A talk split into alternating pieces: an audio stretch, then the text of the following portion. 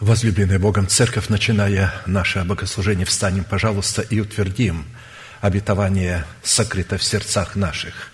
Да воцарится воскресение Христова в наших телах. Склоним наши головы в молитве. Дорогой Небесный Отец, во имя Иисуса Христа, мы благодарны имени Твоему Святому за вновь представленную привилегию быть на месте всем, которое очертила десница Твоя для поклонения святому имени Твоему. И ныне позволь наследию Твоему во имя крови завета подняться на вершины для нас недосягаемые и сокрушить всякое бремя и запинающий нас грех. Да будут прокляты в этом служении, как и прежде, все дела дьявола, болезни, нищета, преждевременная смерть, демоническая зависимость, всевозможные страхи, депрессии, разрушение, косность, невежество – все это да отступит от шатров святого народа Твоего. И ныне встань, Господи, на место покоя Твоего Ты и ковчег могущества Твоего, и да облекутся святые Твои спасением Твоим, и да возрадуются пред лицом Твоим. Дай нам больше от Духа Твоего – пропитай нас Духом Твоим святым, позволь нам найти светлое лицо Твое. Я представляю это служение в Твои божественные руки, види его рукою превознесенную, великий Бог, Отец и Дух Святой. Аминь. Да благословит вас Господь, можете садиться.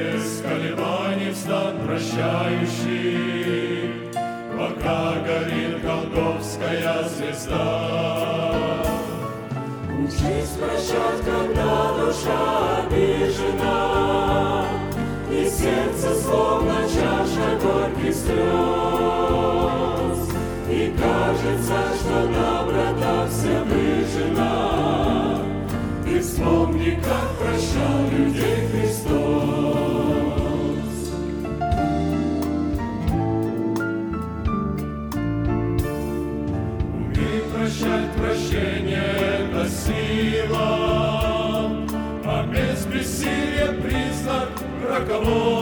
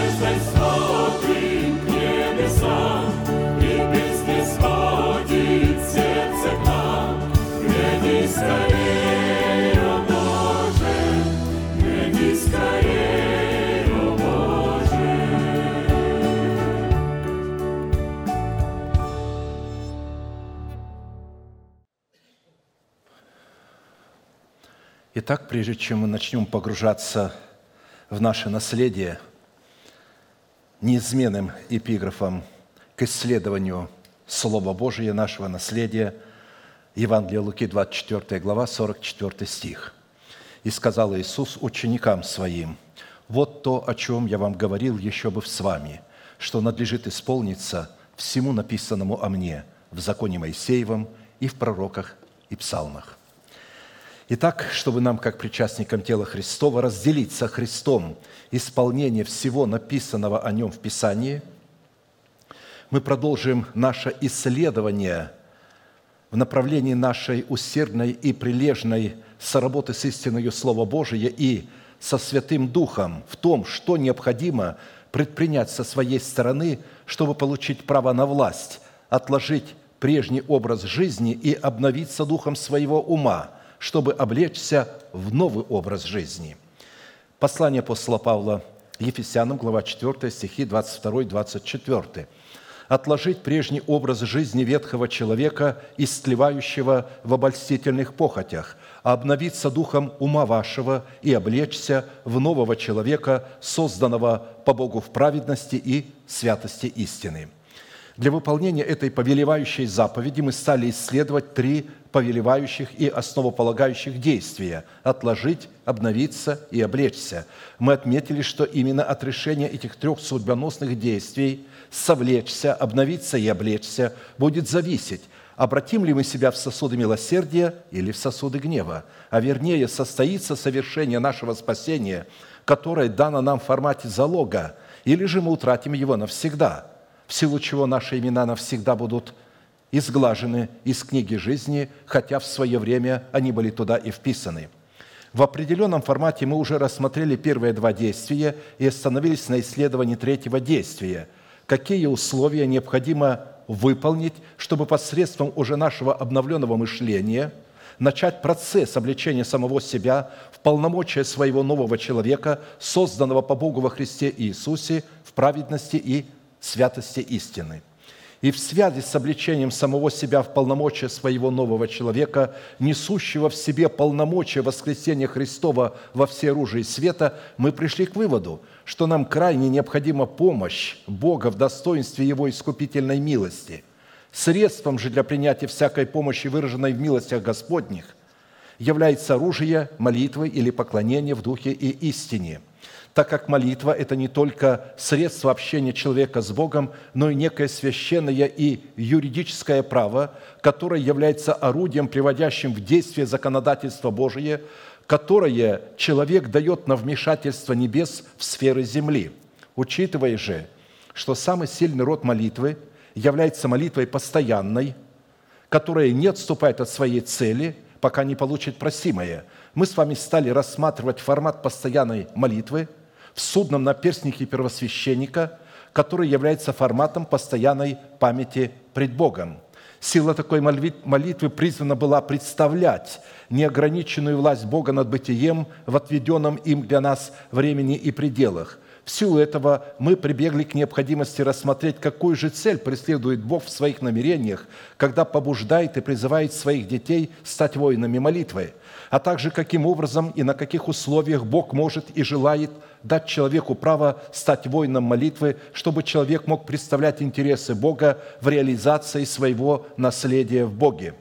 Мы отметили, что, исходя из откровений Писания, наша молитва в качестве воинов молитвы обусловленной достоинством 12 драгоценных камней судного наперстника, должна быть неотступной, усердной, прилежной, с дерзновением, благоговейной, с показанием веры сердца, с благодарением, с радостью, в страхе Господнем и во Святом Духе, или же молением на иных языках, учитывая при этом, что каждый из десяти представленных признаков находится друг в друге, исходят друг из друга, усиливают друг друга, дополняют друг друга и определяют, определяют истинность друг друга – Иными словами говоря, в каждом из десяти признаков сбалансированно присутствуют все остальные девять признаков. А посему и истинность каждого признака проверяется наличием или присутствием в нем других признаков, которые в своем составе или в своем слиянии являют чудное равновесие. Тем не менее, каждый из десяти признаков имеет свое собственное лицо, свой неповторимый и присущий только ему вкус, цвет, запах и характер поведения – и как следствие имеет свое исключительное и определенное применение и свое определенное назначение.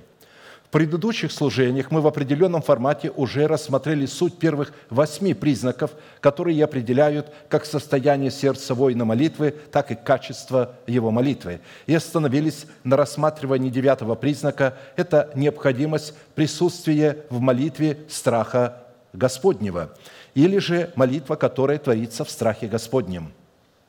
Как и в предыдущих достоинствах молитвы, нам необходимо было рассмотреть и ответить на четыре классических вопроса, а именно, какими достоинствами или критериями наделен страх Господень в Писании – во-вторых, какое назначение призван выполнять страх Господень в наших отношениях с Богом, друг с другом и со всей землею – в-третьих, какую цену или какие условия необходимо выполнить, чтобы пребывать и исполняться страхом Господним в молитве. И в-четвертых, по каким результатам следует определять и испытывать самого себя на предмет пребывания в своем сердце страха Господня и своего сердца в страхе Господнем.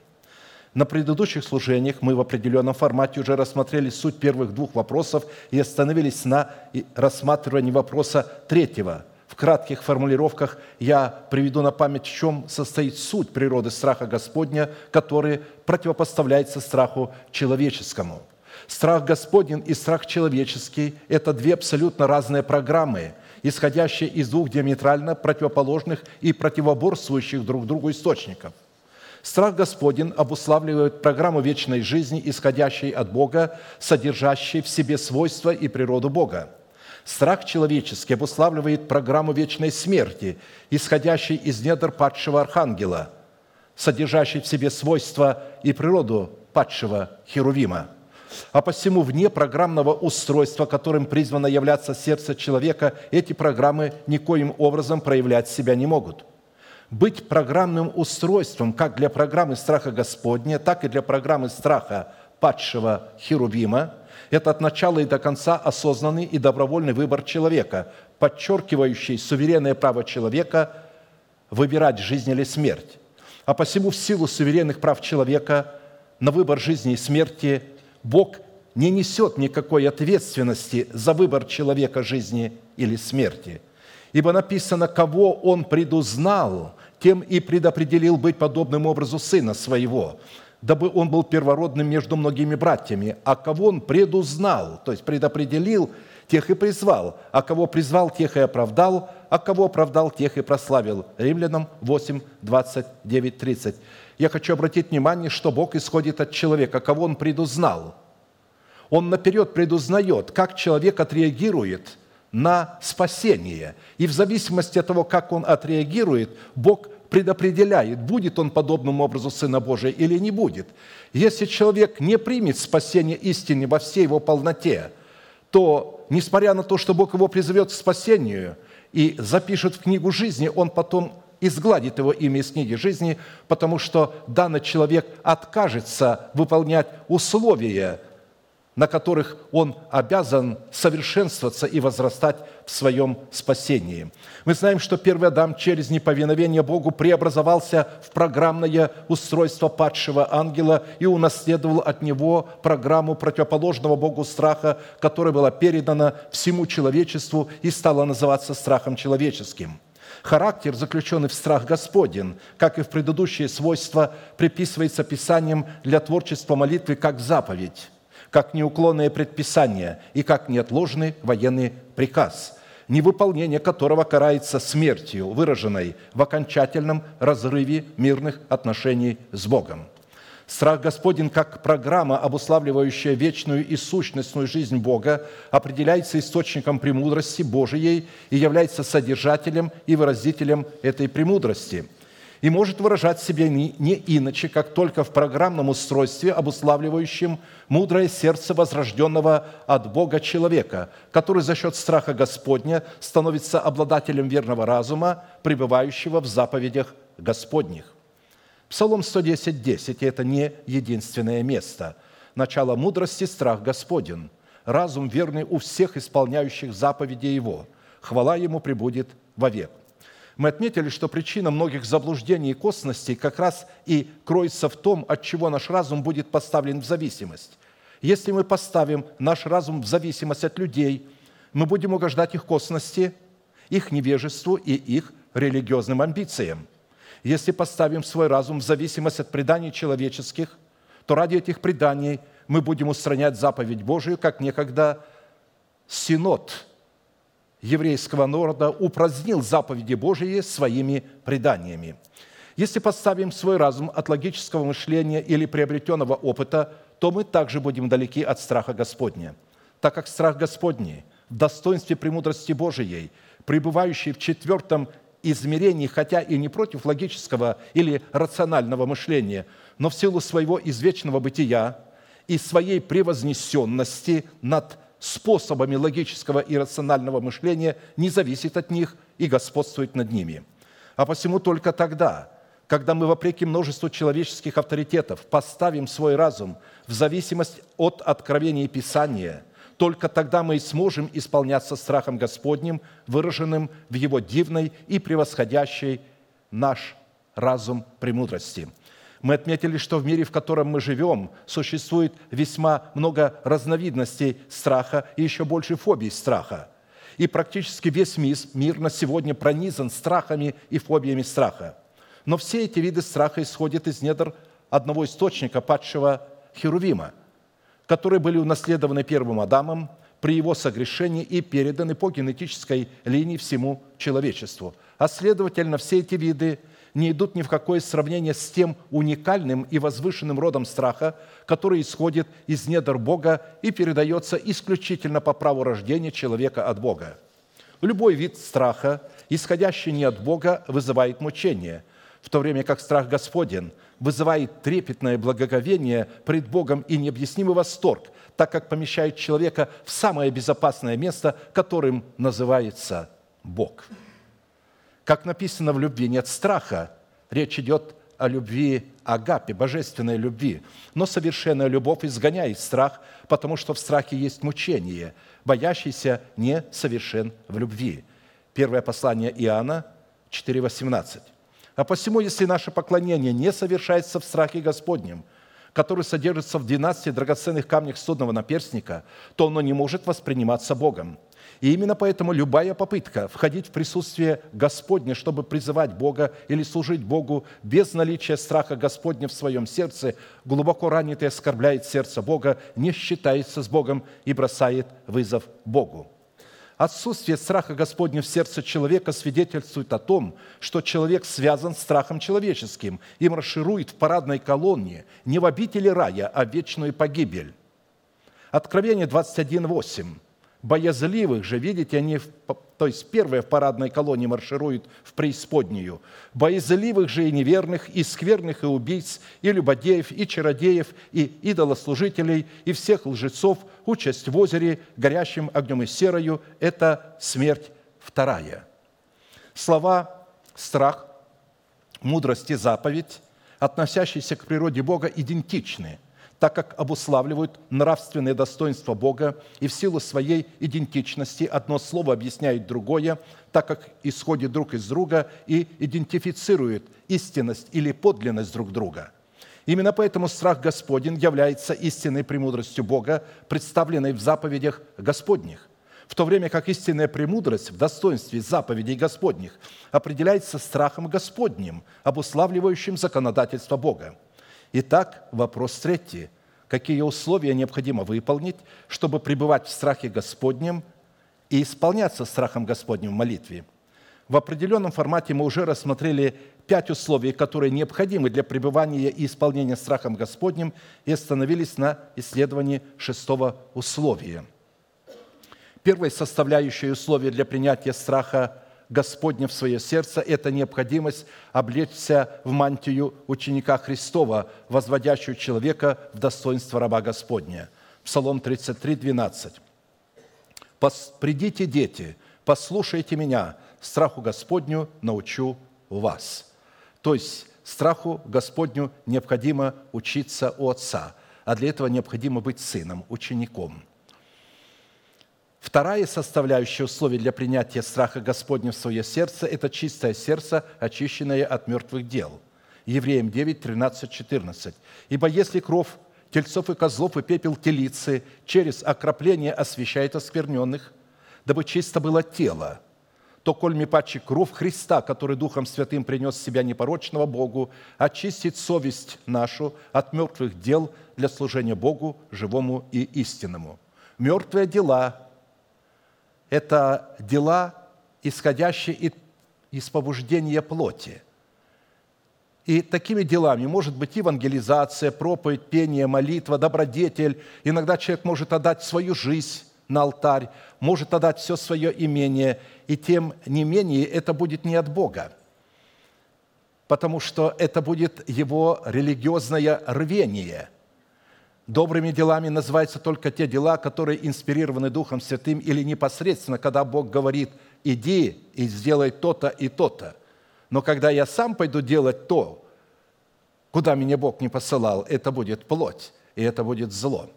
Третьей составляющей условия для принятия страха Господня в свое сердце состоит в том, чтобы чтить Слово Бога и относиться к Слову Богу, представленному в имени Бога и в законодательстве Бога, так, как чтит и относится к своему слову сам Бог. Псалом 137, 2. «Поклоняюсь пред святым храмом Твоим и славлю имя Твое за милость Твою и за истину Твою, ибо Ты возвеличил Слово Твое превыше всякого имени Твоего». То есть Бог возвеличил свое Слово в своем святом храме и бодрствует над этим Словом. Святым храмом является тело святого человека. Вы – храм Святого Духа.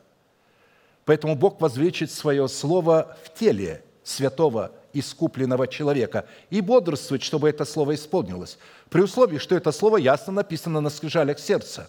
Бог будет исполнять только то слово, которое записано у нас в сердце, а не то, которое записано здесь.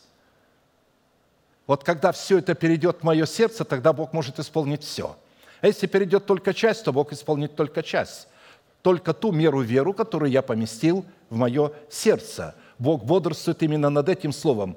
Бог сделал себя рабом своего слова и чтит свое слово. Поэтому, когда мы будем чтить наше слово так, как чтит свое слово Бог, только тогда страх Господень облечет наше сердце. Четвертое составляющее условие для принятия и пребывание и исполнение страхом Господним в молитве необходимо быть отраслью корня Иисеева и ветвью, произрастающей от корня Иисеева. И произойдет отрасль от корня Иисеева, и ветвь произойдет от корня его. И почиет на нем Дух Господен, Дух премудрости и разума, Дух совета и крепости, Дух ведения и благочестия. Вот когда вот этот дух вот с такими вот достоинствами почиет на нем, только тогда он исполнится страхом Господним. И только тогда он получит способность судить не по взгляду очей своих и не по слуху ушей своих решать дела. Исайя 11.1.3. Речь идет о Христе, рожденном Девой Марией во плоти, что он должен был научиться страху Господнему. Он должен был пребывать в послушании у своих родителей, что он и делал – Пятой составляющей условия, чтобы страх Господень стал сокровищем нашего сердца, необходимо быть органической частью Сиона. Исайя 33, 5, 6. «Высок Господь, живущий вышних, Он наполнит Сион судом и правдою, и настанут безопасные времена Твои, изобилие спасения, мудрости и ведения. Страх Господень будет сокровищем Твоим». То есть страх Господень только тогда становится сокровищем, когда Бог наполняет Сион судом и правдою, и когда наступают безопасные времена. Потому что когда в сердце человека начинает пребывать правда, тогда наступают для него безопасные времена – Шестое условие, чтобы страх Господень стал сокровищем нашего сердца, это необходимость смирить себя в соответствии требований воли Божией, означенной и увековеченной в заповедях Священного Писания, обуславливающих вечное законодательство Бога. Притчи 22.4. «За смирением следует страх Господень, богатство и слава и жизнь» мы определились в том, что смирение, за которым следует страх Господень, или же которое дает основание и способность принимать и познавать страх Господень, это страстное и желанное решение, определяющее готовность и способность выполнять волю Божию. Определяется же такой род смирения состоянием сокрушенности нашего духа в сочетании трепета пред слушанием благовествуемого Слова Божия – и если обрезание крайней плоти являлось и служило печатью праведности на теле человека, то сокрушенность духа в обрезании сердца является и служит печатью праведности в духе человека. А посему человек, не обладающий сокрушенным духом в достоинстве обрезанного сердца, никогда не сможет явить плод смирения в послушании воли Божией – а следовательно никогда не сможет обладать сокровищем страха Господня, чтобы пребывать в страхе Господнем и исполняться страхом Господним. Исходить же такой род смирения может только из кротости, наученной у Христа.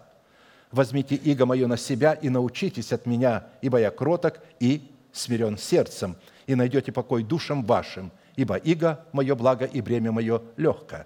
Матфея 11, 29, 30. Таким образом, смирение, явленное в сокрушенности нашего духа, которое определяет обрезание нашего сердца и служит пред Богом печатью праведности в нашем духе, это результат кротости, выраженной в разумной и волевой обузданности наших уст. Обузданные уста человека, способные управлять его телом. Именно такой род смирения как раз и является условием для пребывания и исполнения страхом Господним. И чтобы обладать таким родом смирения, которое готово и способно противостоять желаниям плоти и помыслов, за которыми стоят организованные силы тьмы ради выполнения воли Божией, эту волю необходимо ежедневно исследовать и познавать на условиях Писания и в порядке, установленном Писанием. В противном случае, как мы можем являть смирение в послушании воли Бога, которой мы не можем даже дать ясного определения – при определении послушания воли Божией показывающий наше смирение перед Богом, дающие Богу основание исполнить и вести нас в наследие своего страха, мы пришли к выводу, что смирение в послушании воли Божией – это активное противостояние своим расливающим желаниям за действием всех имеющихся у нас возможностей, за которыми стоят организованные силы тьмы, пытающиеся отвратить нас от выполнения воли Божией – во-вторых, смирение в послушании воли Божией – это действие активного давления на организованные силы тьмы, чтобы вытеснить их из тех пределов, которые находятся под их контролем, но по обетованию Бога принадлежат нам и являются нашим наследием. В-третьих, смирение в послушании воли Божией – это поиск воли Божией, благой, угодной и совершенной в познании и исполнении своего призвания в его изначальном предназначении – в-четвертых, смирение в послушании воли Божией – это усердное и прилежное выполнение заповедей, постановлений и уставов Господних, увековеченных в Писании во времени и пределах, отведенных для нас Богом. В-пятых, смирение в послушании воли Божией – это показание плода долготерпения, выраженного в уповании на Бога, которое способно ожидать исполнений обетований Бога во времени. В-шестых, Смирение в послушании воли Божией – это выражение любви к правде Божией и к ее носителям с единовременным выражением ненависти к беззаконию и его носителям.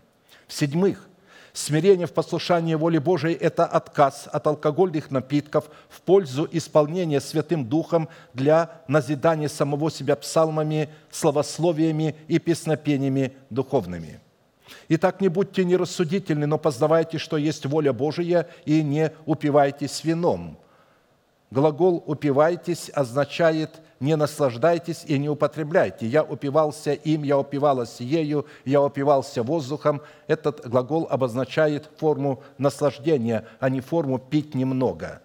Потому что такого не может быть. Пей немного вина, от которого бывает распутство. Если исследовать, что не упиваться вином – это немного пить, то в переводе тогда на наш язык «пей немного вина, от которого бывает распутство» – это, конечно, не так.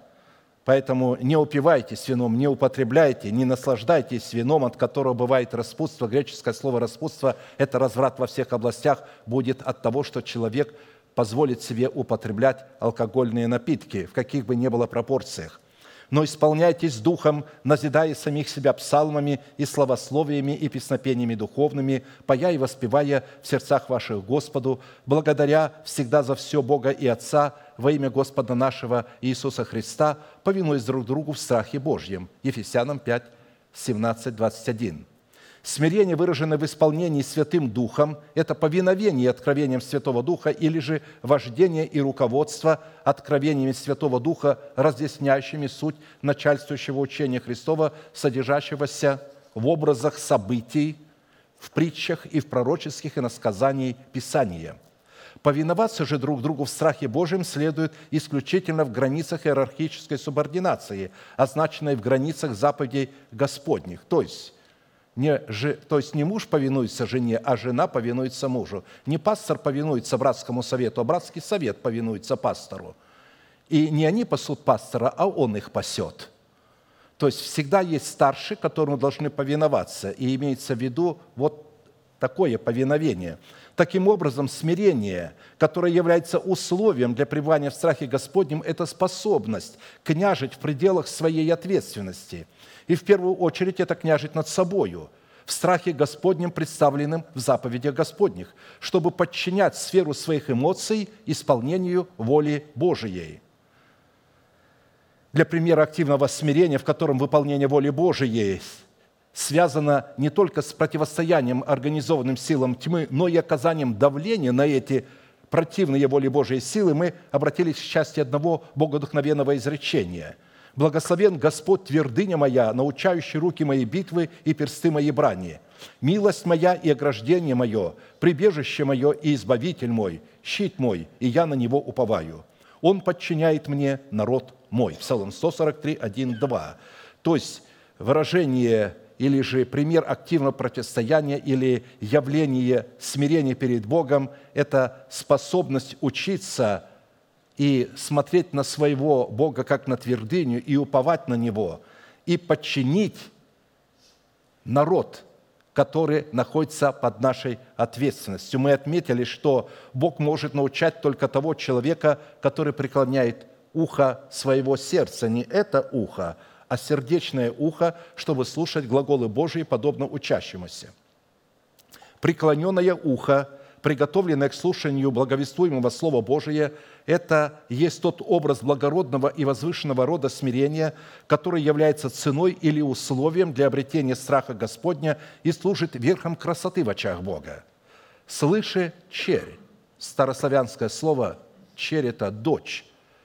«Слыши, дочь, и смотри, и преклони ухо твое, и забудь народ твой, и дом отца твоего, и вожелает царь красоты твоей, ибо он Господь твой, и ты поклонись ему». Псалом 44, 11, 12. Это место приводит и апостол Павел к евреям. Интересно, что Бог здесь обращается ко всем нам, мужчинам и женщинам, молодым, старым, юношам, детям, и называет нас дочерью. Потому что только обладая свойством дочери, мы можем принимать или же оплодотворяться Словом Божьим, принимать семя Слова Божие. А для этого нужно иметь сердце, которое имеет в себе яйцеклетку, которая может оплодотворяться семенем Слова Божия. Поэтому написано «слушай, дочь».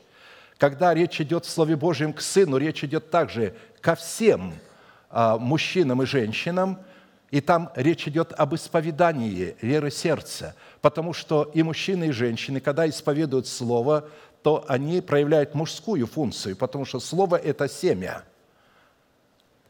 Как видите, во Христе Иисусе нет мужского пола и женского, но есть функции мужчины и женщины в духовном понимании, конечно, а не э, в этом земном понимании.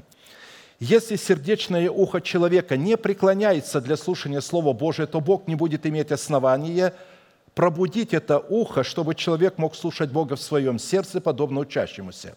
Потому что данный человек не устроил своего сердца в достоинство сторожевой башни, с позиции которой Бог мог бы слушать его голос, а человек мог бы слышать голос Божий, подобно учащемуся – как написано у Авакума, «Я стал на башне моей во внутренности и слушал, что скажет он мне и что мне отвечать по жалобе моей». Вот если этого нет у человека, то есть если у него нет способности принимать и способности исповедать веру сердца, то значит у него нет этой башни, и он не может слышать Бога в себе. Господь Бог дал мне язык мудрых, чтобы я мог словом подкреплять изнемогающего – Каждое утро Он пробуждает, пробуждает ухо мое, чтобы я слушал подобно учащимся. Господь Бог открыл мне ухо, и я не воспротивился, не отступил назад. Исайя 54 сказано о Христе и Его последователях. О Христе во плоти. Из данного изречения следует, что пробуждение уха указывает на состояние, сопряженное с воскресением, которому предшествовало состояние смирения самого себя до смерти и смерти крестной.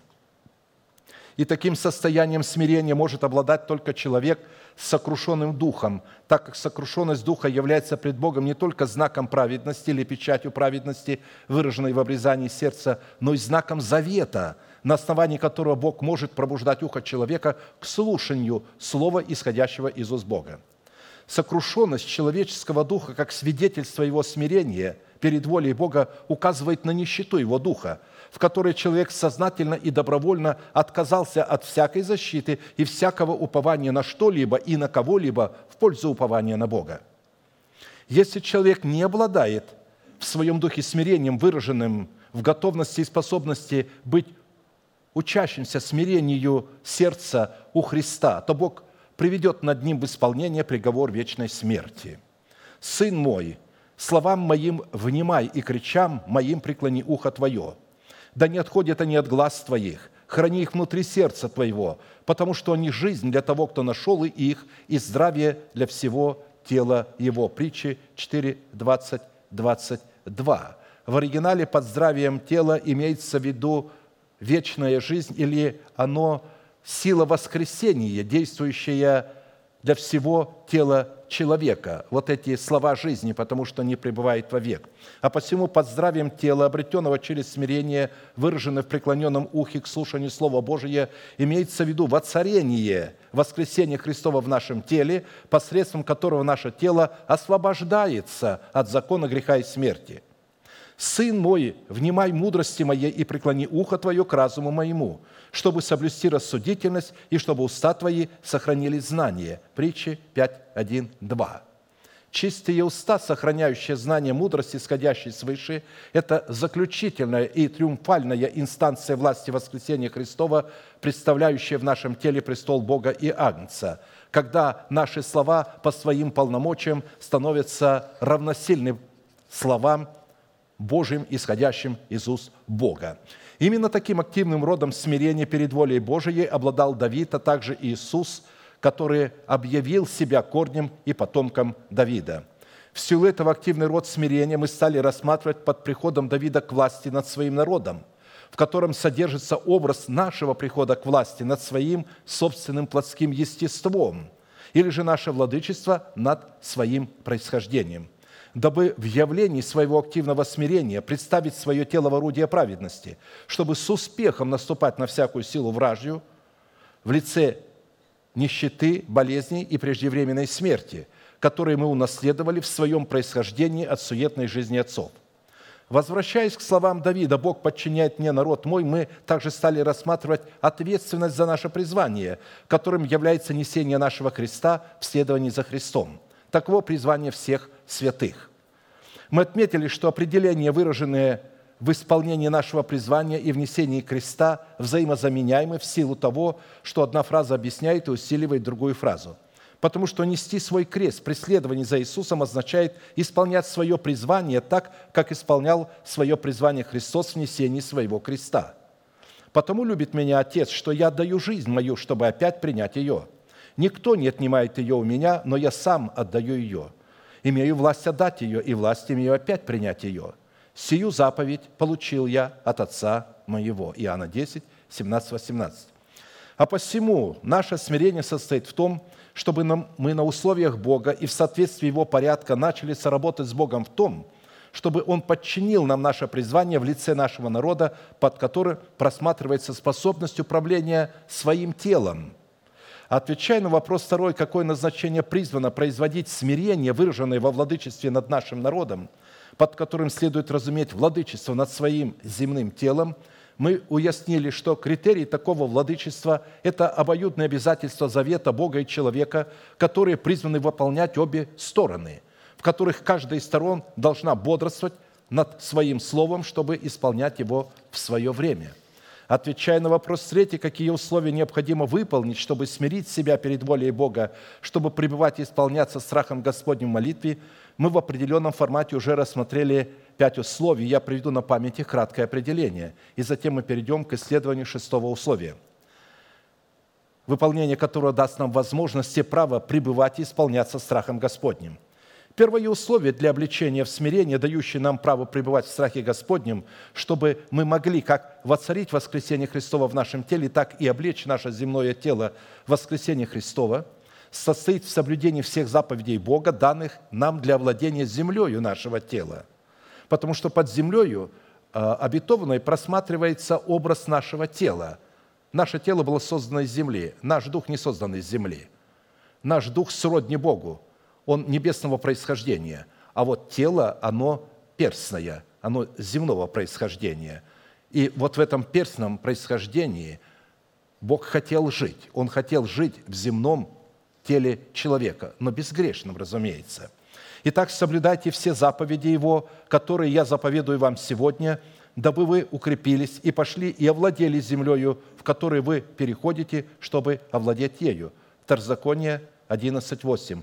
Мы отметили, что владение землей нашего тела лежит по ту сторону Иордана, который необходимо перейти, чтобы затем силу и закона Духа жизни во Христе Иисусе, обретенной по ту сторону Иордана воскресении Христовом, начать освобождать свое тело от закона греха и смерти и таким образом начать овладевать землей нашего тела. Второе условие для обличения в смирение, дающее нам право пребывать в страхе Господнем, чтобы мы могли как воцарить воскресение Христова в нашем теле, так и облечь наше земное тело воскресения Христова, состоит в том, чтобы не ревновать успевающему в пути своем человеку лукавствующему, а покориться Господу и надеяться на Него – покорись Господу и надейся на Него, не ревнуй успевающему в пути своем человеку, лукавствующему». Псалом 36, 7. Третье условие для обличения в смирении, дающее нам право пребывать в страхе Господнем, чтобы мы могли как воцарить воскресение Христова в нашем теле, так и облечь наше тело. Воскресение Христова состоит в том, чтобы иноземцу отдавать в рост серебро, а брату своему не отдавать серебра в рост – Иноземцу отдавай в рост, а брату твоему не отдавай в рост, чтобы Господь Бог твой благословил тебя во всем, что не делается руками твоими на земле, в которую ты идешь, чтобы овладеть ею». Второзаконие 23, 20. Четвертое условие для обличения в смирение, которое дает нам право пребывать в страхе Господнем, чтобы мы могли воцарить воскресение Христова в нашем теле, состоит в обретении друзей богатством неправедным – которые пребывают в вечных обителях. То есть эти друзья пребывают в вечных обителях, им их надо приобрести. Приобретайте себе друзей богатством неправедным, чтобы они, когда обнищаете, приняли вас в вечные обители. Евангелие Луки 16:9. Пятое условие для обличения в смирении, дающее нам право пребывать в страхе Господнем, чтобы мы могли воцарить воскресение Христова в наших телах, состоит в изглаживании памяти Амалика из поднебесной своего естества – Итак, когда Господь Бог твой успокоит тебя от всех врагов твоих со всех сторон на земле, которую Господь Бог твой дает тебе в удел, что повладеть ею, изгладь память Амалика из Поднебесной, не забудь. Второзаконие 25, 19. Шестое условие для обличения в смирении, дающее нам право на власть пребывать в страхе Господнем, чтобы воцарить воскресение Христова в нашем теле, состоит в благоговении пред лицом Господним. Хотя грешник сто раз делает зло и коснеет в нем, но я знаю, что благо будет боящимся Бога, которые благоговеют пред лицем Его. А нечестивому не будет добра, и подобно тени недолго продержится тот, кто не благоговеет пред Богом. Екклесиаста 8, 12, 13. Исходя из этого места Писания следует, что благоговение – это не только одно из условий для обличения в смирение, но и одно из показателей, дающих человеку право пребывать в страхе Господнем. В данном месте Писания мы можем наблюдать, как страх Господень обнаруживает себя в благоговении, а благоговение обнаруживает себя в страхе Господнем. И таким образом они усиливают друг друга и подтверждают истинность друг друга в нашем сердце – Известно, что благоговение, как достоинство и атмосфера духа, относится к состоянию сердца молящегося, которое призвано присутствовать во всем, что человек не делает для Господа с усердием и от души. Благоговение, содержащееся в постоянной молитве, как явление неземного происхождения, хотя и творится во времени и охватывает все время, находится вне времени и господствует над временем – для лучшего понимания значимости элемента благоговения я вкратце напомню известные нам свойства благоговения, чтобы возбудить в нашей памяти суть предложенного нам благоговения и увидеть необходимость его присутствия в молитвенной жизни с Богом. Исходя из констатации Писания, определение сути и назначения, заключенное в слово «благоговение», как и в предыдущих свойствах воина молитвы, напрямую связано с качеством нашей веры – в словаре Уэбстера слово «благодарение» или же «благоговение» определяется как смешанное чувство священного трепета, страха и изумления, учитывая, что под этим страхом имеется в виду премудрость Божия, в которой человеку знаком порядок Бога в поклонении Богу. А посему слово «благоговение» употребляется в Писании почти исключительно по отношению к Богу и к Его делам, то есть в отношении человека к Богу и к Его Слову – при этом мы должны знать, что существует и обратная сторона благоговения, выраженная в трепете, потому что благоговение – это трепет.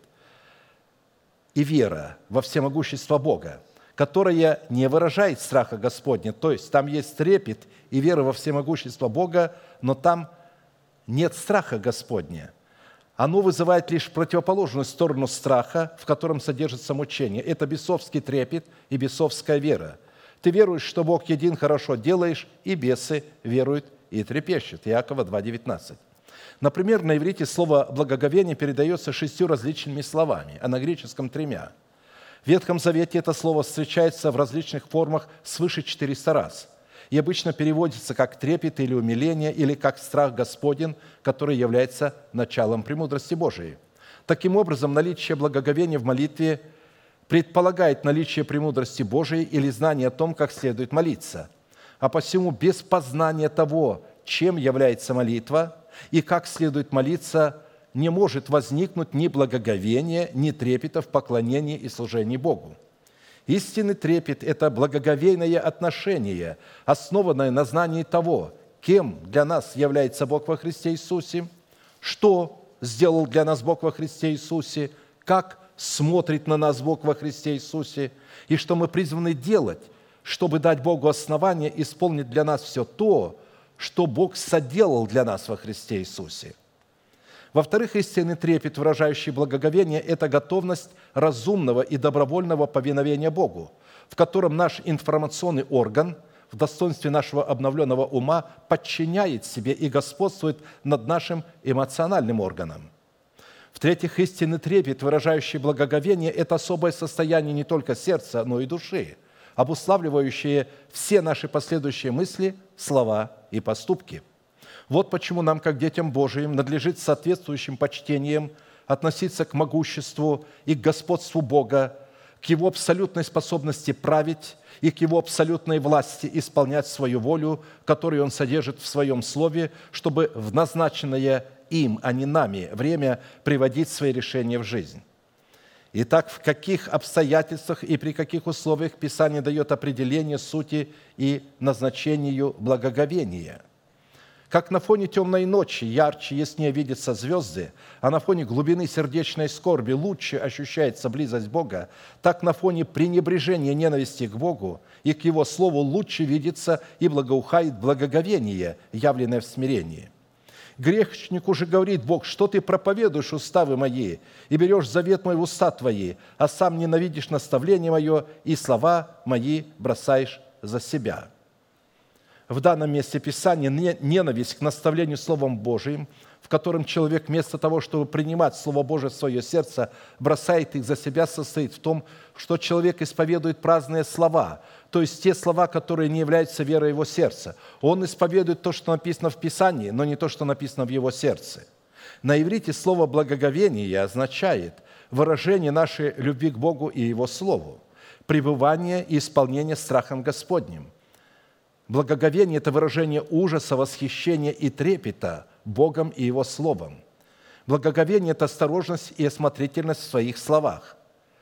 Благоговение – это уважение и почтение к тяжести веса Слова Божия. Это нетленное имущество и богатство человека. Благоговение в человеке – это слава Божия, величие и великолепие. Благоговение – это выражение почести, чести и хвалы Богу. Благоговение – это освящение, обуславливающее наше естество в остров. Остров – это всегда святость, освященный, отделенный от земли водами, как Илья взял и отделил жертвенник, на котором будет приносить жертву рвом, и когда вылили четыре раза по три ведра, вода полилась вокруг жертвенника и заполнила ров – Таким образом, Илья осветился, отделился от идолопоклонников, и когда он принес жертву как остров, Бог принял ее. Благоговение – это милость или же одеяние из овечной шкуры.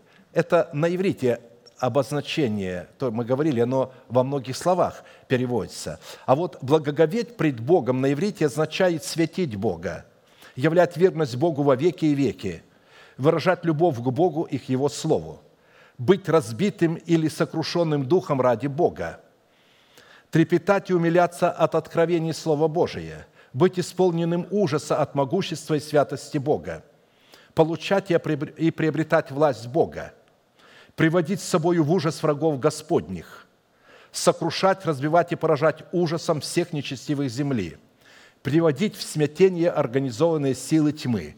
Это благоговеть пред Богом – Благоговеющее пред Богом на иврите означает боящиеся Бога, трепещущие пред Богом, устрашенные Богом, возлюбившие Бога, поклоняющиеся Богу, являющие верность Богу, испытывающие ужас от откровений Божиих, наводящие собою ужас, пребывающий в себе силой Божией, получающие исцеление в лучах восходящего солнца правды – а вот благоговеть благостью, есть такое выражение в Писании, это быть исполненным добротой Божией, быть исполненным непорочной радостью, получать благо и добро от Господа, иметь благополучие и благоденствие, наполнить самого себя нетленным имуществом. А теперь рассмотрим некоторые места Писания, которые дают определение и наличие свойству благоговения, созидающему в нашем сердце атмосферу для смирение в молитве, которое создает эту атмосферу. Во-первых, благоговение, создающее атмосферу для смирения в молитве перед неоспоримой и неизменной волей Бога, это радостное выражение любви человека к святому имени Бога. Книга Неемии 1.11. «Молю Тебя, Господи, да будет ухо Твое внимательно к молитве раба Твоего и к молитве рабов Твоих, любящих благоговеть пред именем Твоим». Представьте себе категорию людей – у которые, которые любят благоговеть пред именем Твоим. Иногда спрашиваешь, что ты любишь? Он говорит, рыбалку, охоту. То есть, я имею в виду верующие люди, они начинают называть хобби свои, то, что они любят. А здесь написано категория людей, которые любят благоговеть. У них это, это их хобби.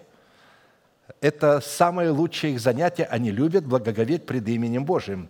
И он говорит, благопоспеши рабу твоему теперь и веди его в милость у человека сего. Я был виночерпием у царя.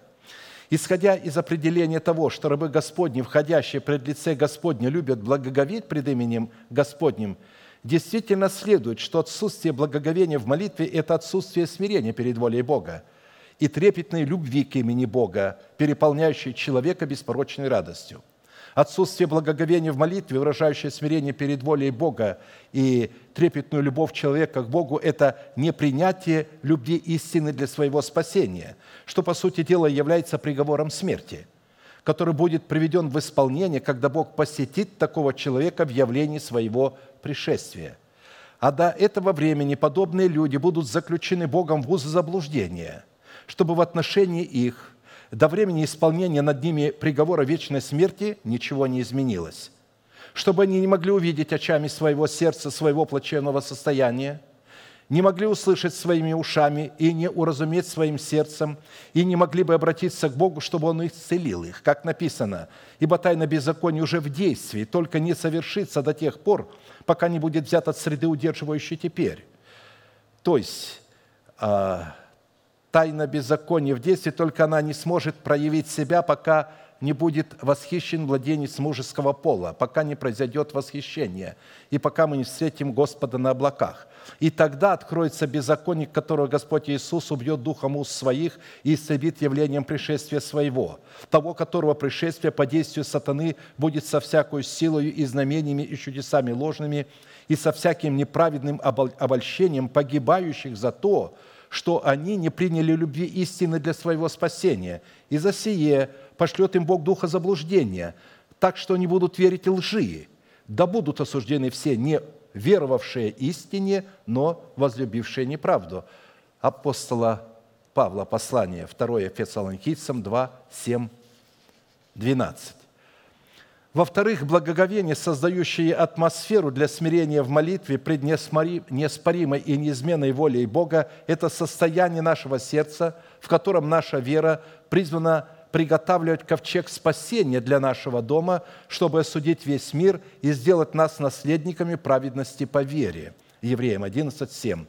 Верую Ной, получив откровение о том, что еще не было видимо, благоговея приготовил ковчег для спасения дома своего. Ею осудил он весь мир и сделался наследником праведности по вере. Как видите, благоговение – это результат на полученное откровение от Бога или реакция на откровение о спасении своего дома, которым в первую очередь является наше земное тело, в котором мы живем – и только во вторую очередь наши дети, о которых сказано «Веруй в Господа Иисуса, и спасешься ты и весь дом твой».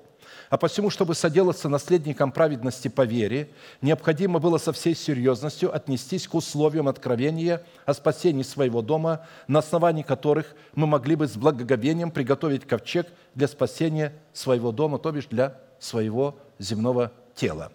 Вера Ноя заключалась в его готовности принять откровение Святого Духа и в благоговении повиноваться этому откровению. И если бы Ной не обладал такой готовностью, то Святой Дух никогда бы не доверил ему откровение для спасения его дома.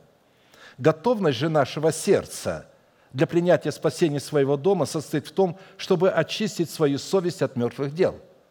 Если совесть не очищена от мертвых дел, человек не может принять откровение в сердце – только чистое сердце, мудрое сердце может принимать откровение о спасении своего дома или же о искуплении и усыновлении своего тела. Мертвые дела, еще раз повторяю, это дела, инициатором которых является плоть, за которой стоят организованные силы тьмы. И чтобы очистить совесть свою от мертвых дел, необходимо отвергнуть свой народ, отвергнуть дом своего отца и свои расливающие желания – которые мы часто выдаем за откровение Святого Духа. Откровение о спасении дома состояло в размерах ковчега, в виде рода материала, из которого необходимо было строить ковчег, и в последовательности, в которой необходимо было возводить ковчег. Учитывая, что образом нашего дома в первую очередь является наше земное тело, в котором мы живем, и во вторую очередь наши дети, нам следует уяснить две вещи. Во-первых, находимся ли мы в порядке дома, во главе которого находится Ной или находился Ной. И, во-вторых, соответствует ли степени род нашего помазания помазанию Ноя, чтобы стоять во главе дома, или же помазанию сыновей Ноя, чтобы повиноваться словам Ноя. Вот как данную концепцию или данный порядок в устроении спасения своего дома, а следовательно и спасения наших детей, открыл Святой Дух через помазание апостола Павла – Ибо все обетования Божие в Нем, то есть во Христе Иисусе, да, и в Нем аминь, в славу Божию через нас. Утверждающий же нас с вами во Христе, помазавший нас, есть Бог, который и запечатлел нас и дал залог Духа в сердца наши. 2 Коринфянам 1, 20, 22.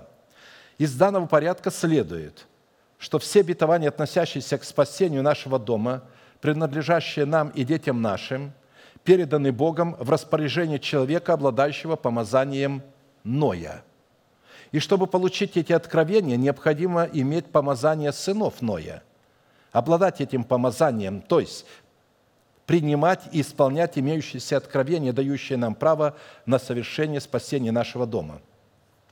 Помазание Ноя заключено в лице посланников Бога, и оно определяется значением, содержащим в имени Ноя – утешение. Имя Ной означает утешение – Посланники Бога призваны быть утешением для церкви. А помазание сыновей Ноя определяется значением, содержащимся в именах детей Ноя, Сима, Хама и Иофета.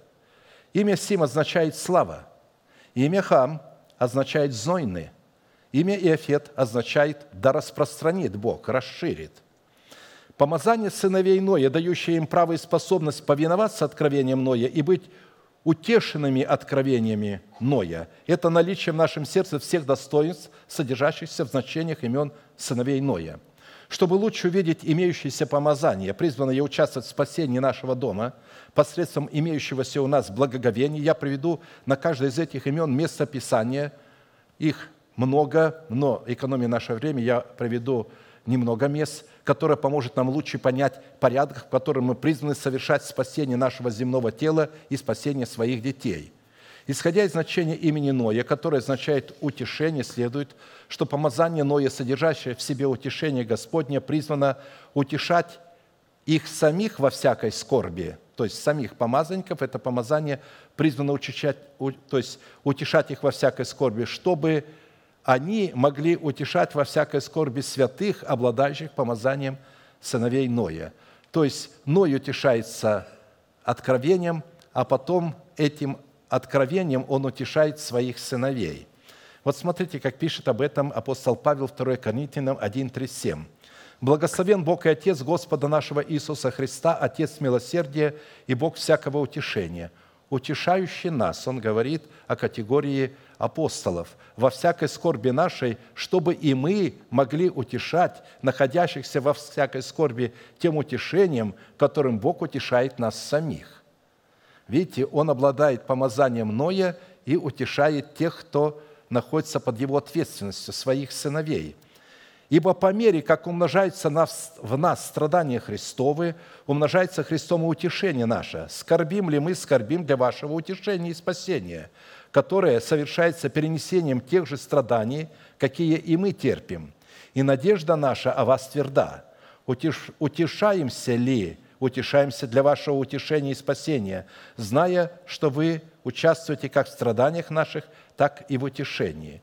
Чтобы утешаться утешением Ноя, нужно страдать его страданиями – Учитывая, что имя Сим содержит в себе помазание славы Божией, следует, что повиновение откровениям посланников, посланников Бога, которое содержится в помазании Сима, призвано показать, какое богатство славы в тайне сей для язычников, которое есть Христос в нас, упование славы, что указывает на оправдание Христова в нас – тайну, сокрытую от веков и родов, ныне же открытую святым Его, которым благоволил Бог показать, какое богатство славы в тайне сей для язычников, который есть Христос с вас, упование славы, которого мы проповедуем. Видите, они, вот это утешение, они проповедуют эту славу – вразумляя всякого человека и научая всякой премудрости, чтобы представить всякого человека совершенным во Христе Иисусе, для чего я и тружусь и подвязаюсь силою Его, действующую во мне могущественно». Колоссянам 1, 26, 29. То есть имя Сим, то есть когда мы обладаем помазанием Сима, то мы сможем принимать упование Божие в свое сердце, которое является славой Божией в нас – исходя из того, что имя Хам содержит в себе помазание жажды истины, потому что имя э, Хам знойный, жаждущий. то повиновение откровениям посланников Бога, содержащееся в помазании Хама, призвано показать зной наших сердец, выраженный в степени и уровне нашей жажды. Потому что Бог дает откровение свое только жаждущему сердцу, которое буквально испепелено жаждой, где земля растрескалась от жажды. Кто жаждет, иди ко мне и пей. Кто верует в меня, у того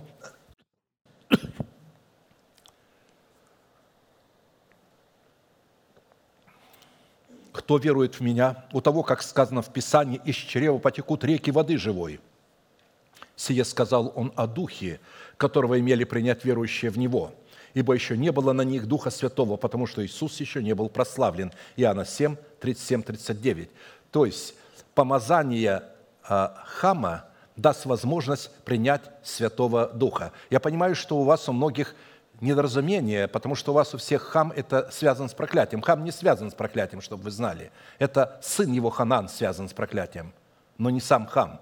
Проклят Ханан, сын Хама, не хам, Ханан. Поэтому не путайте хама. Хам был благословен, это благословение было, а, а, то есть его невозможно уже было переменить. И, а, то есть написано, проклят Ханан, сын Хама, раб рабов будет он – и то это проклятие потом перешло в благословение, потому что его можно обратить в благословение. Всегда любое проклятие, когда человек кается от того, что с ним происходит, оно обращается в благословение.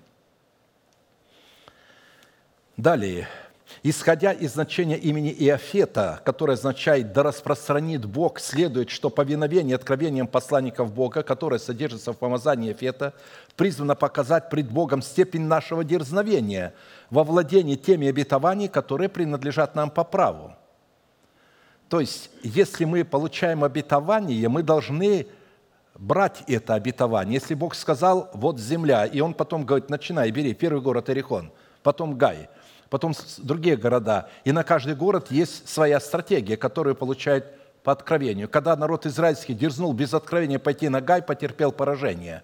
А когда они пошли на Гай по откровению, они его взяли – у пророка Исаия 54, 2, говорится, «Распространи место шатра твоего, расширь покровы жилищ твоих, не стесняйся, пусти длинные верви твои и утверди колья твои, ибо ты распространишься направо и налево, и потомство твое завладеет народами и населит опустошенные города». Потомство – это прообраз нашего плода, плод нашего духа, достоинстве древа жизни, овладеет всем нашим телом и всеми теми эмоциями, которые ранее были сильнее нас и больше нас, мы владеем ими и населим опустошенные города. Таким образом, благоговение, явленное в смирении для совершения спасения нашего дома, в достоинстве нашего земного тела, следует определять правильными отношениями между посланником Бога и святыми, повинующимся откровениям посланников Бога. В-третьих, благоговение, создающее атмосферу для смирения в молитве пред неоспоримой и неизменной волей Бога, это неотъемлемое условие и способ почтить Бога десятинами и приношениями, чтобы Бог получил основание и возможность помиловать нас. Малахия 1.6.9. «Сын чтит отца и раб господина своего. Если я отец, то где почтение ко мне?»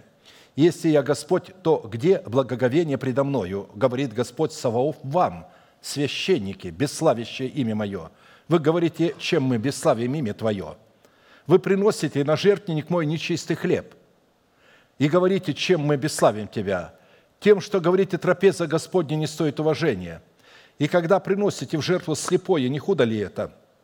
Или когда приносите хромое и больное, не худо ли это? – Поднеси это твоему князю, будет ли он доволен тобою и благосклонно ли примет тебя. Итак, молитесь Богу, чтобы помиловал нас. А когда такое исходит из рук наших, то может ли он милостиво принимать вас, говорит Господь Саваоф. Итак, в данном изречении приношение на жертвенник Господнем нечистого хлеба – это образ приношения начатков и десятин, в которых мы ищем не Бога, а материального вознаграждения – не обманывайтесь, Бог поругаем не бывает. Что посеет человек, то и пожнет. Сеющий в плоть свою пожнет от плоти тления, а сеющий в дух, от духа пожнет жизнь вечную. Галатам 6, 7, 8. Видите, это место Писания наголо разбивает эмиссаров Мамоны, которые говорят, больше дашь, больше получишь. Имеется в виду, больше пожертвуешь. А здесь не имеется в виду, сколько ты жертвуешь, а куда ты жертвуешь, в какие институты ты вносишь свои деньги. В мертвые религиозные институты или в живую церковь.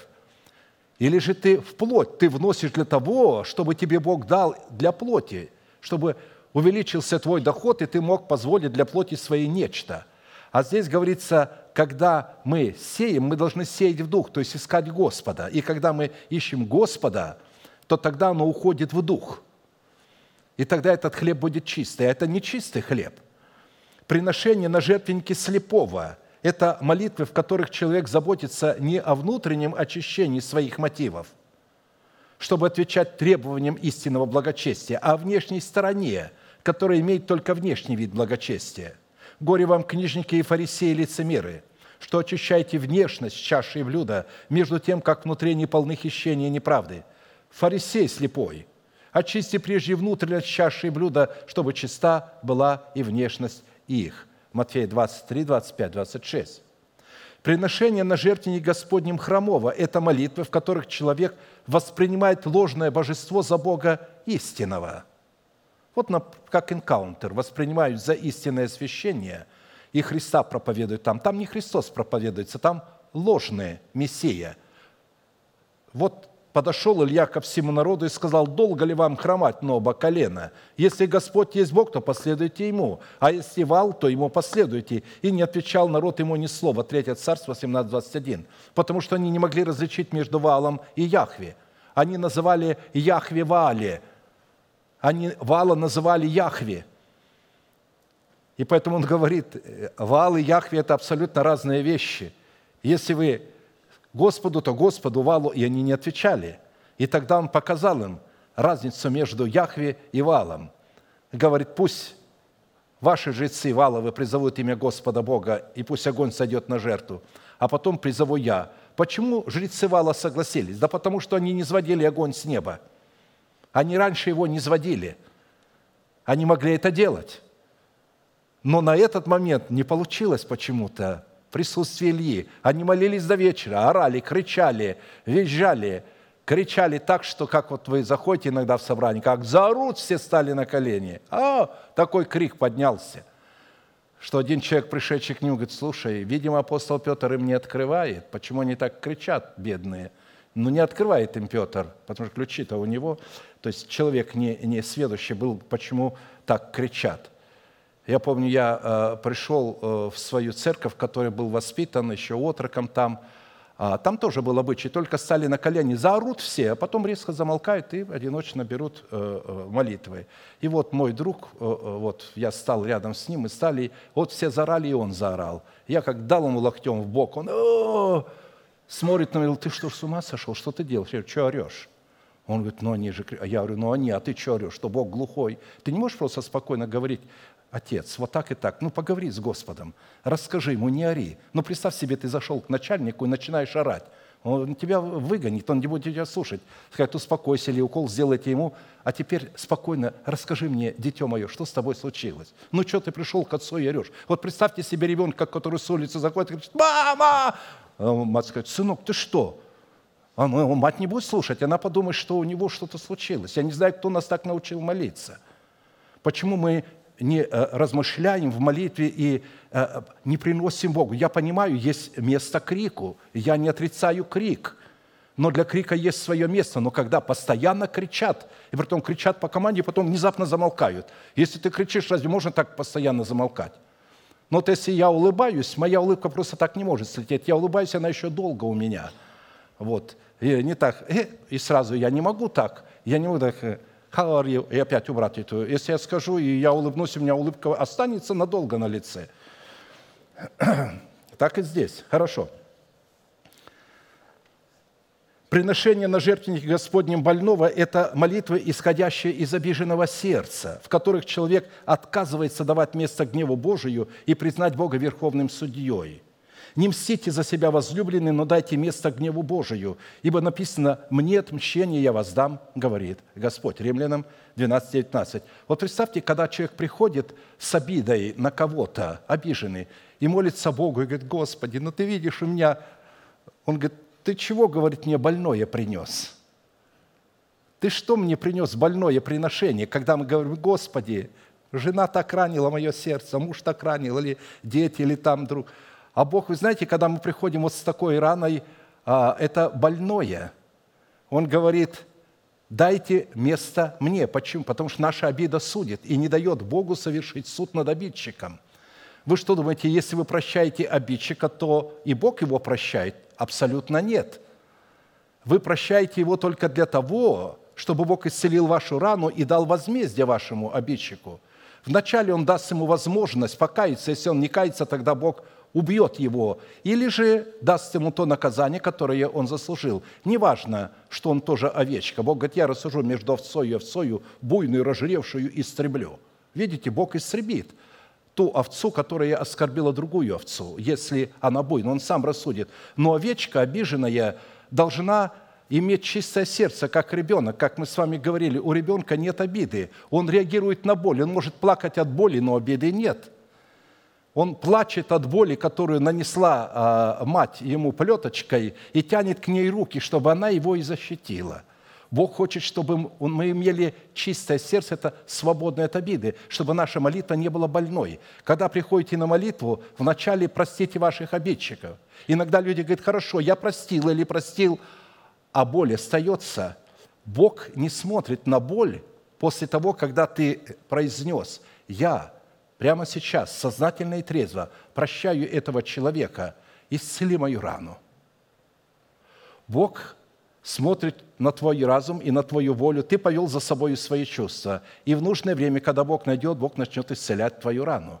Но Бог не смотрит на чувства после того, когда ты поставил разум и волю выше чувства и повел их.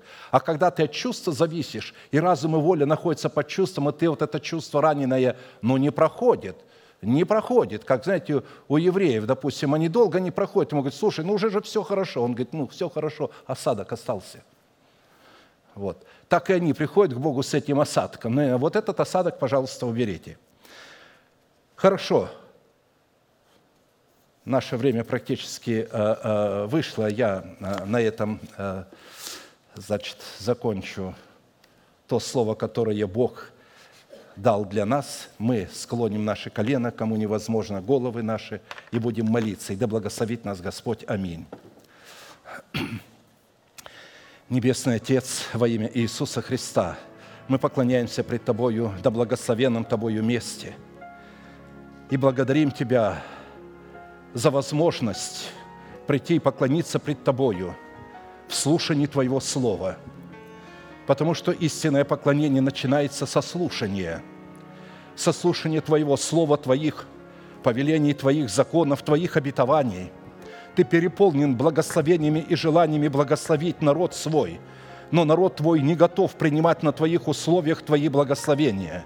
А посему да будет просвещены сердце народа твоего, чтобы он на твоих условиях мог принимать твои благословения, чтобы освободиться от закона греха и смерти, который несет болезни и всевозможную пагубу для нашего тела позволь наследию Твоему в преддверии нашей надежды, прежде нежели Ты восхитишь нас, избавиться в своем теле от закона греха и смерти силою закона Духа жизни. Открой принципы и условия народу Твоему и положи это в сердце его, чтобы он мог знать, каким образом соработать с истиной Твоего Слова и силой Твоего Святого Духа, каким образом прощать своих обидчиков – каким образом реагировать на нечестие, каким образом убегать от беззаконных и нечестивых и не сообщаться с ними. Да будет благословена милость Твоя от века и до века, и да почает она на сынах и черях Твоих. Да будут прокляты болезни и немощи в народе Твоем отныне и вовеки. Да воцарится исцеление Твое в телах народа Твоего. Ты положил исцеление в Сыне Своем Иисусе Христе. И до сих пор прошли тысячелетия, оно остается невостребованным. То там, то сям происходят небольшие исцеления по дару благодати, но то триумфальное исцеление, которое ты заложил в искуплении, которое должно полностью освободить человеческое тело от всякого болезненного вируса оттления и старости. Этого церковь еще не испытала. Но ты заложил это в обетованиях преддверия надежды. Ты заложил это искупление, потому что ты искупил не только наш дух и нашу душу, но и наше тело. И ты хотел в земном теле воцариться, чтобы явить славу свою на земле. Ибо еще никогда слава Твоя не была явлена на земле через Твою церковь. Потому что Твоя церковь в своих телах ничем не отличается от тех тел, в которых живут нечестивые. Мы также болеем, также страдаем и также умираем. Но когда Ты воцаришься воскресением Сына Твоего в нашем теле и облечешь наше земное тело воскресения Сына Твоего, тогда тление упразднится, всякий вирус будет уничтожен, и наши земные тела будут недоступны ни для какого вида вируса и ни для какого вида смерти. Это будет свидетельством готовности для восхищения. Позволь глубже и яснее познать это обетование наследию Твоему, чтобы оно могло обогатиться им, и чтобы оно положило это в сердце, чтобы Ты, как читающий, мог легко прочитать и в назначенное Тобою время произвести великую славу Твою. Ибо с этого времени, когда Ты это произведешь, Ты произведешь великую жатву. И именно тогда потекут все народы к Тебе – и тогда будет большая жатва. И ты сказал, молите Господина жатвы, чтобы выслал делателей на жатву твою, потому что такими делателями на тот момент будут только те люди, в которых ты воцаришься воскресением Сына Твоего Иисуса Христа. Да будет благословенно величие Твоих откровений в нас и через нас. Мы благодарим Тебя и поклоняемся пред Тобою, великий Бог, Отец, Сын, Дух Святой – Аминь. Отче наш, сущий на небесах, да святится имя Твое, да приидет Царствие Твое, да будет воля Твоя и на земле, как и на небе. Хлеб наш насущный подавай нам на каждый день, и прости нам долги наши, как и мы прощаем должникам нашим. И не введи нас в искушение, но избавь нас от лукавого, ибо Твое есть царство – и сила, и слава во веки. Аминь. Провозгласим наш неизменный манифест. Могущему же соблюсти нас от падения и поставить пред славою Своею непорочными в радости, единому, премудрому Богу, Спасителю нашему, через Иисуса Христа, Господа нашего, слава и величие, сила и власть, прежде всех веков, ныне и во все веки. Аминь.